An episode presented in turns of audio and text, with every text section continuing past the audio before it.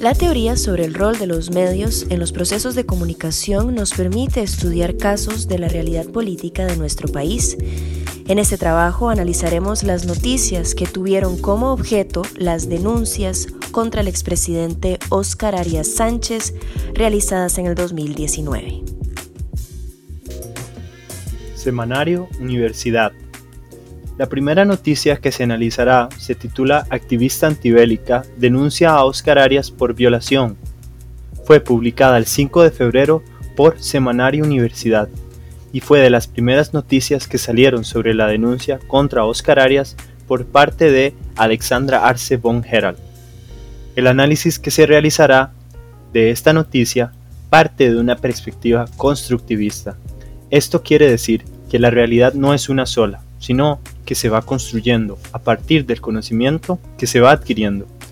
A partir de esta teoría, los medios juegan un rol fundamental en la construcción de la realidad. Nos informan sobre las experiencias que se salen de nuestro alcance temporal y espacial, es decir, que trascienden lo cotidiano. Las noticias, en este sentido, le otorgan un carácter público a ciertos acontecimientos seleccionados por los medios. En una primera instancia, a partir de esta idea constructivista,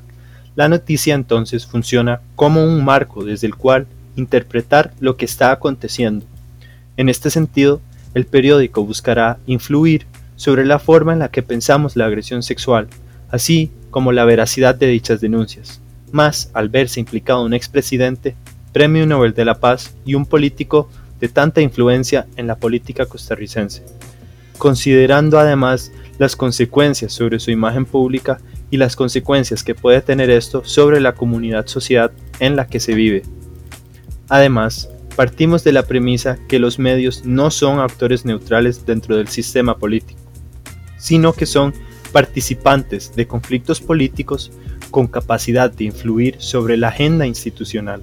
y sobre la elaboración de políticas públicas.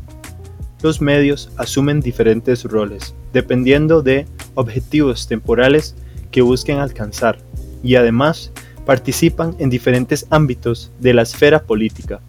tal y como nos dice Califano, el periódico en particular posee recursos de influencia para hacerlos valer frente al poder político, frente a una audiencia, frente a cualquier actor social con el que entre en conflicto. Desde esta perspectiva podemos analizar el rol que toma Semanario Universidad dentro del proceso político. En el caso de la denuncia por violación, hay una parte fundamental dentro del debate público que gira en torno a la credibilidad de la víctima. El periódico, al funcionar como una plataforma desde la cual la médica y activista puede plantear su denuncia, antes de acudir a los tribunales inclusive, está tomando un rol como catalizador del proceso político. Este tipo de rol se observa cuando actores no gubernamentales utilizan la prensa para intervenir en la esfera política e influenciar este espacio de alguna manera. Siguiendo con lo anterior, la organización periodística, como actor político, interviene en el conflicto que se empieza a gestar, tomando un rol en el, en el nivel intersistémico, es decir, entra en relación directa con otros actores del sistema político. Esto se puede explicar a partir del papel que tiene el periódico como comunicador público. En este nivel, la noticia nos indica que Semanario Universidad está yendo más allá de una observación externa de conflictos. Se trata más de una investigación periodística, en la que se busca verificar el testimonio de las diferentes personas mencionadas en la denuncia. Además, se presentan pruebas empíricas que respaldan las afirmaciones de las y los testigos, es decir, hay un involucramiento más a profundidad en donde se busca construir una narrativa que respalde la denuncia del activista y médica. Desde el punto de vista de la comunicación, la narrativa que retrata esta noticia tiene la intención de generar conciencia dentro del debate público sobre el conflicto. La mediatización de un caso de agresión sexual lo podemos comprender dentro de un contexto de transformación de la esfera pública, esto nos remite a los sujetos sociales de la esfera pública que no son visibilizados gracias a los medios de comunicación, sino que es el proceso histórico mediante una lucha por el reconocimiento de los derechos de estos sectores que se logra tener la visibilidad en la sociedad. En este caso, estamos hablando de la población de las mujeres, las cuales logran salir del ámbito privado donde estaban restringidas por una esfera pública que era dominada únicamente por hombres adultos y blancos. Esta esfera se modifica por la esfera pública plural que hoy en día conocemos.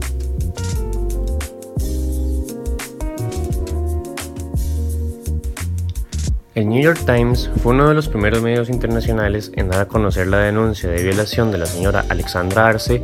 contra Oscar Arias. Para el análisis de esta noticia, consideraremos pertinente retomar los elementos rescatados por Narváez en cuanto a las consideraciones y características de los medios de comunicación, primero viéndolos como una empresa y además en el análisis propiamente de la noticia como tal.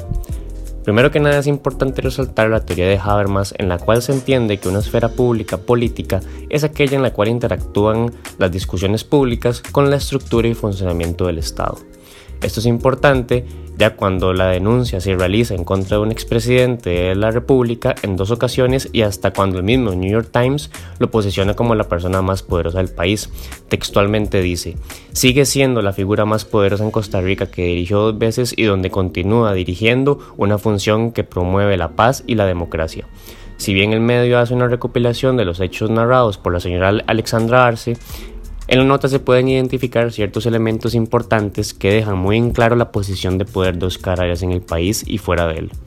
En primer lugar, se encuentra el apartado que ya antes mencionamos, en donde se posiciona a Arias como la persona más poderosa del país. Además de esto, se recalca como el ganador del Premio Nobel de Paz por su negociación en cuanto a la paz en Centroamérica de las diferentes guerras civiles.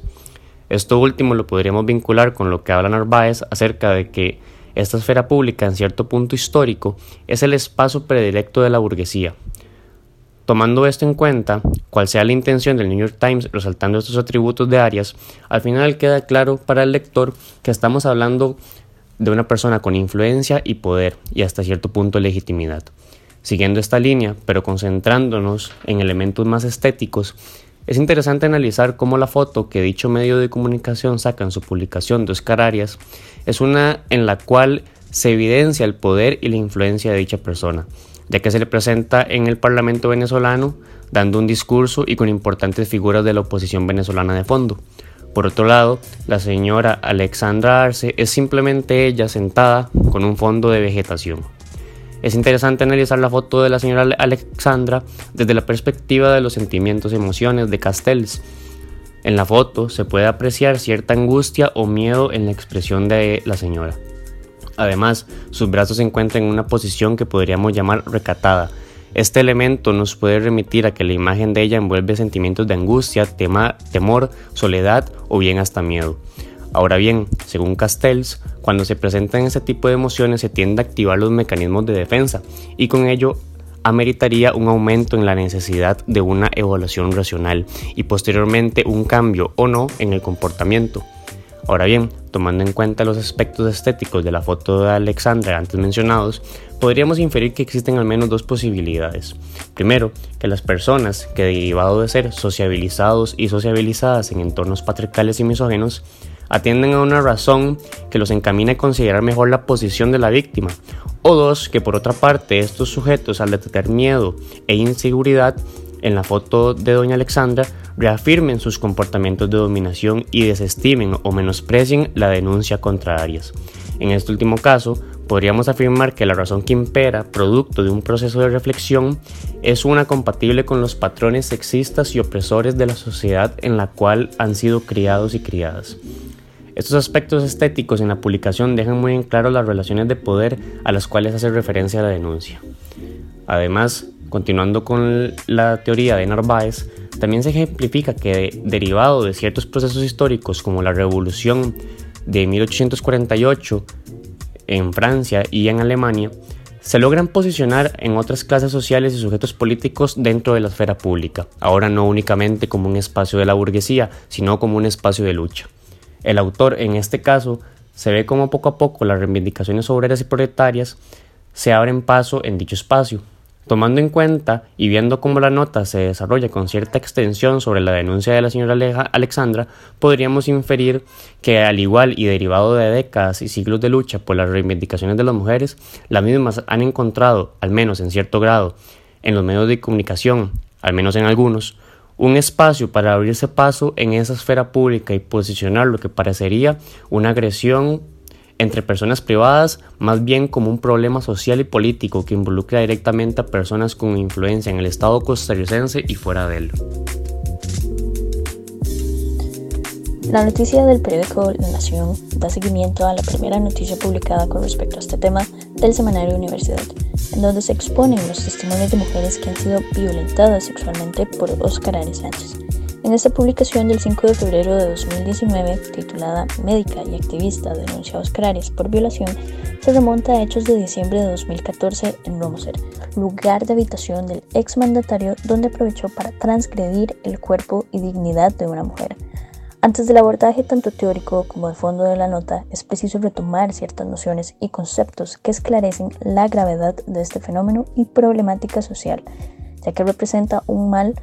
a las violaciones de los derechos humanos de las mujeres, aún más en sociedades que se han dedicado a normalizar y reproducir diversas manifestaciones de agresión sexual, así como de otras violencias, donde además se culpabiliza y revictimiza a las víctimas, más en cambio se le otorga el beneficio de la duda al agresor.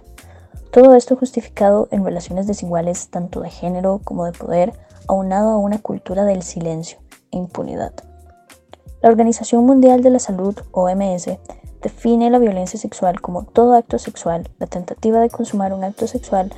los comentarios o insinuaciones sexuales no deseadas, o incluso las acciones para comercializar o utilizar de cualquier otro modo la sexualidad de una persona mediante la coacción por parte de otra independientemente de la relación de esta con la víctima en cualquier ámbito, incluidos el hogar y el lugar de trabajo. Es entonces que se comprende a la violencia sexual como actos que van desde el acoso verbal a la penetración forzada, y en donde el dominio, la coacción, la subordinación e intimidación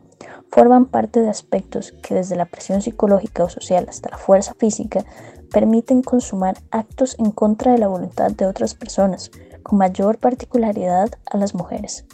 En la Nación se resalta el artículo 156 del Código Penal, el cual castiga con prisión de 10 a 16 años a quien se haga acceder o tenga acceso carnal por vía oral, anal o vaginal con una persona de uno u otro sexo, entre otras circunstancias cuando se aproveche de la vulnerabilidad de la víctima o ésta se encuentre incapacitada para resistir, o cuando se use la violencia corporal o intimidación. La norma señala además que la misma pena se impondrá si la acción consiste en introducirle a la víctima uno o varios dedos, objetos o animales por la vía vaginal o anal, o bien obligarla a que se los introduzca ella misma. Alexandra Arce, quien sufrió un ataque de violación por parte de Arias en diciembre de 2014, decidió abrir un proceso en el Ministerio Público en contra del expresidente y Nobel de la Paz. Además de esta decisión de acudir a las instancias para denunciar en la vía formal del hecho trágico que tuvo que vivir, decidió utilizar los medios de comunicación como un canal para visibilizar la situación y lo que a su vez representó que más mujeres alzaran su voz y mostraran su descontento, no solo en contra de la violencia sexual en general, sino que brindaran sus testimonios ante situaciones de agresión o violación sexual recibidas en este caso por parte de Arias Sánchez. Narváez al exponer sobre las transformaciones de la visibilidad salta entre el ámbito público y privado, lo que para el caso en estudio demuestra la afirmación del autor al dejar en claro que en consecuencia del aumento de la visibilidad, todos los actos de los políticos se vuelven más públicos y por lo tanto están más expuestos al escrutinio público. Oscar Aires Sánchez nos salva de tal escrutinio y las víctimas, además de Alexandra, utilizaron los relatos como una herramienta para posicionar no solo los hechos sucedidos, sino que también lograron canalizar emociones y sentimientos en la sociedad costarricense a través de la mediatización. Uno de los instrumentos catalizadores de esfuerzos y denuncia para sectores sociales que han sido históricamente vulnerabilizados y que en este momento se encuentran cuestionando todo lo establecido. Ante las denuncias interpuestas tanto al Ministerio Público como a diversos medios de comunicación, el agresor en cuestión prefirió no brindar declaraciones, lo que solo incrementa el morbo, la curiosidad e incertidumbre de lo que iba a suceder, e incluso hoy no lo cuestionamos. Para Narváez, esta creciente visibilidad de los poderosos es la del escándalo político, a lo que Thompson, en Narváez, expone que es referido a acciones o eventos que envuelven cierta clase de transgresiones, las cuales son conocidas por otros y son suficientemente serias para provocar una respuesta pública. Cuando estas transgresiones son ejecutadas por un hombre, un político, a diferencia del la o el ciudadano común, se ve sometido a un escrutinio público más fuerte y directo, se vuelve objeto de denuncia pública y por consiguiente deviene un escándalo político. Su imagen, credibilidad y legitimidad se ven afectadas ante los actos cometidos. En el caso de Oscar Arias Sánchez, se visibiliza cómo diversos medios, movimientos y sectores sociales dieron y aún dan y darán seguimiento. Es importante tomar en consideración la intención que tienen los medios de comunicación con las notas de prensa que publican, ya que como dice Califano, no todos los hechos son transformados en noticias, sino solo aquellos que resultan seleccionados para tal fin. Esto quiere decir que detrás de los datos que son expuestos en una noticia hay un objetivo que en este caso puede estar relacionado con posicionar a Oscar Arias como culpable o inocente ante la sociedad. Esta intención puede estar ligada a la empatía o antipatía que hay, acorde con Narváez, hacia los llamados héroes que vienen a ser sujetos exitosos y mediáticamente visibles, que para este caso particular se trata de un personaje político. Y aquí podemos retomar la idea de que no tenemos solo una realidad de las cosas y que los medios de comunicación contribuyen a construirla, ya que depende de sus intenciones toda aquella información que van a hacer llegar a sus consumidores. Esto puede plasmarse en evidencia al hacer un contraste entre las noticias expuestas sobre los distintos medios, ya que podría decirse que el semanario Universidad respalda a la denunciante funcionando como un medio a través del que la situación se hace pública, dedicando una nota completa donde se relata la versión de los hechos de Alexandra. Si bien el medio no emite explícitamente un criterio sobre el tema, no puede obviarse su decisión de apoyar a la médica dándole un espacio para alzar su voz.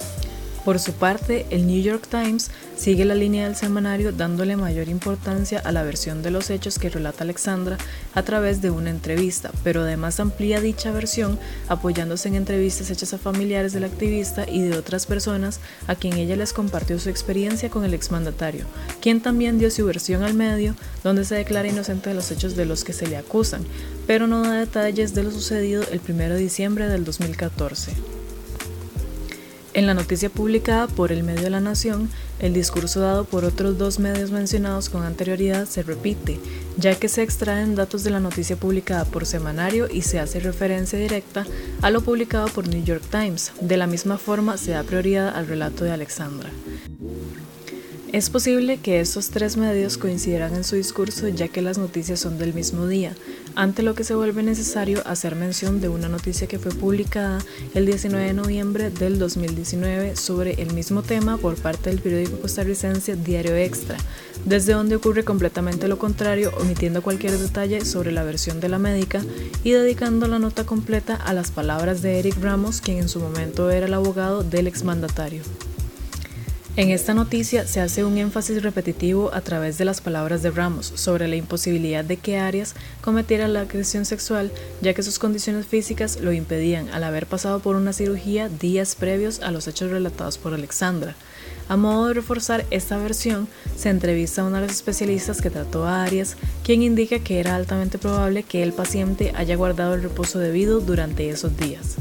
Si bien el medio tampoco se posiciona de forma explícita a favor del acusado, se percibe su claro interés por exponer la versión del exmandatario, pero cabe recalcar aquí que quien hace las declaraciones no es el mismo Arias, sino su abogado que fue el destinado a dar la cara. Luego de que salieran a la luz las noticias por parte del seminario y el New York Times, el diario Extra hace una publicación el día 8 de febrero del 2020, muy puntual sobre lo que sucedía partiendo de las manifestaciones que se estaban dando en el momento por parte del movimiento Yo Te Creo, que busca respaldar a Alexandra. Ninguno de los medios se declara en favor del testimonio de ninguna de las partes, pero su línea discursiva deja en evidencia su interés sobre un posicionamiento específico ante el tema, dándole prioridad a una exposición de los hechos de una parte ante la otra. Con todo esto apuntamos también a la idea de Califano sobre que los medios de comunicación no son un reflejo o un espejo, porque un espejo no puede tomar decisiones, no es capaz de decidir cuál es la información que ha de publicar y cuál no, y por otro lado porque el factor de tiempo puede influir en cada una de las publicaciones al no poder actuar con inmediatez, ya que entre los hechos y las noticias hay varios años de por medio y que entre la primera noticia del diario extra y las demás hay meses de diferencia. Finalmente, resulta pertinente hacer un cierre con una anotación que hace el califano a partir de varios autores, al decir que los medios otorgan un carácter público a ciertos acontecimientos en una construcción que no es inocente, puesto que supone incluir ciertos temas desde un enfoque o encuadre particular y omitir otros.